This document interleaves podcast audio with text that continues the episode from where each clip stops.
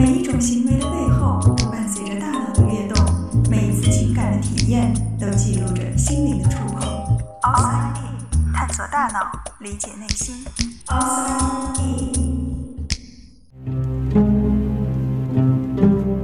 欢迎来到 Outside In，我是冰峰。今天我们来说说大脑的成瘾机制，addiction。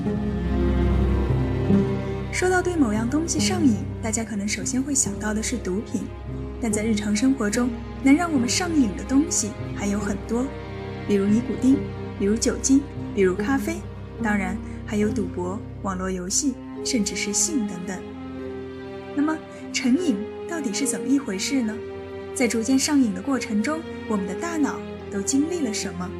会不会有些人他们天生就是所谓的成瘾体质呢？对于大脑成瘾的研究源于一个小小的意外。一九五四年，有两个年轻人 Peter Milner 和 James Odds，他们当时还是加拿大 McGill 大学的博士后，跟随着著名的神经心理学家 Donald Hebb 学习如何利用电极刺激某些脑区来唤醒病人的部分记忆。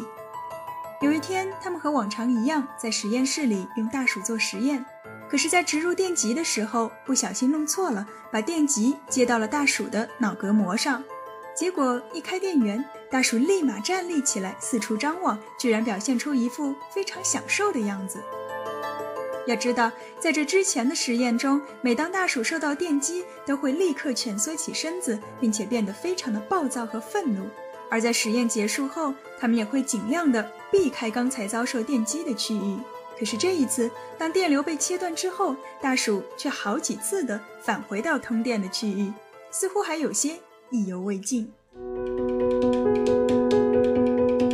大鼠的反常表现让两个年轻人产生了好奇，他们于是设计了一个实验，在笼子的一角装上一个开关。只要按下开关，大鼠脑中内置的电极就会自动释放出电流。实验的结果震惊了当时整个神经科学界。在一个小时的时间里，大鼠居然按压开关达到了两千次，平均不到两秒钟，它们就要去按一次。而雄性的大鼠甚至会不顾一旁正在发情的雌鼠，甘愿忍受种种肉体上的痛苦，也一定要执着地去按下那个开关。究竟是什么让大鼠如此欲罢不能？原来，无论是大鼠还是人，在我们的大脑中都有一套奖赏系统，它位于大脑中央偏下方的位置。当它启动的时候，就会释放出大量的多巴胺，从而使人产生快感。电流的刺激可以促使奖赏系统释放多巴胺，而除了这种物理刺激外，我们也可以通过化学的方法，那就是药物。常情况下，奖赏系统释放出来的多巴胺是可以再回收的。这个回收中转站叫做多巴胺转运蛋白，而可卡因它的作用就是阻碍回收站的工作，让释放出来的多巴胺没有办法及时的回收，从而延长它们的效应。比可卡因更恶劣的是苯丙胺，也就是冰毒中的主要成分。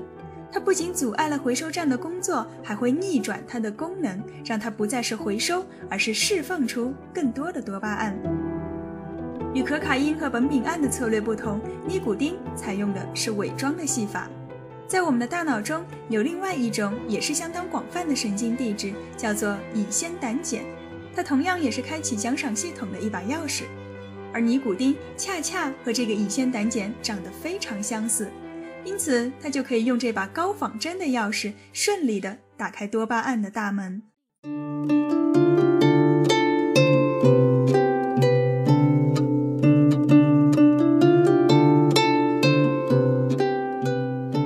当多巴胺不断地被释放，越积越多，大脑为了处理这些过量的兴奋剂，就需要生产更多的多巴胺受体。这些受体就像一个一个的小坑，而多巴胺就是一个个小萝卜。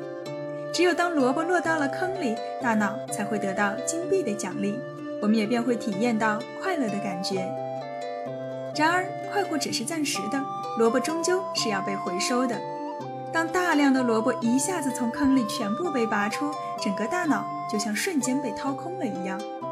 那些因为过量生产而闲置的坑，在这个时候就会用各种各样的手段，比如让我们感到焦虑、烦躁、易怒、疲倦、失眠、头痛、注意力下降等等等等，用这些方法来逼迫大脑去给他们找萝卜，而大脑又会反过来逼迫我们去找那些可以生产萝卜的药物，于是我们便开始重复先前的行为。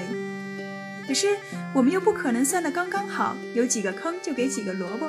通常我们都会给多了，而多出来的萝卜又会要求更多的坑，以此循环往复，便再也停不下来。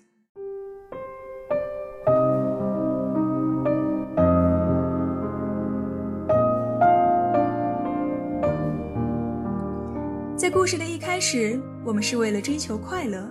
然而多次重复之后，快乐的感觉越来越少，更多的是一种被迫以及在大脑面前的无力抗争。与物质成瘾相类似的行为成瘾，虽然没有直接摄入这些化学物质，但研究发现，他们大脑的结构与功能同样发生了改变。换句话说，从大脑层面上看，一个游戏成瘾者对于游戏的热切程度，与吸毒者对于毒品的渴求是非常相似的。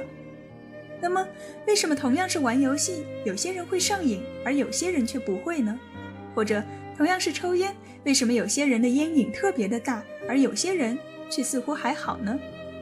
科学家们目前给出的解释是，这或许和人们大脑中奖赏系统的效率有关。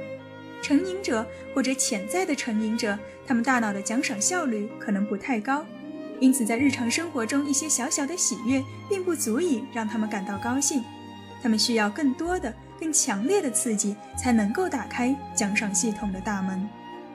而对于药物成瘾者，由于大多数药物都会同时作用于几种受体，对于不同的人来说，大脑中每一种受体的数量是有差别的，因此上瘾的程度也会因人而异。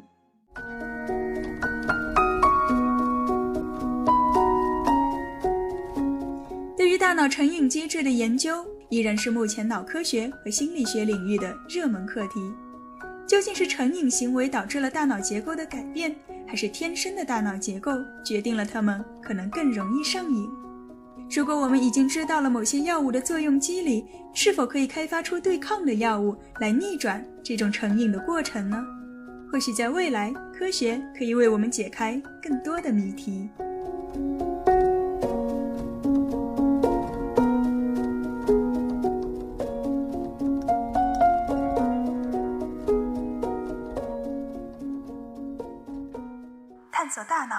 理解内心，outside in。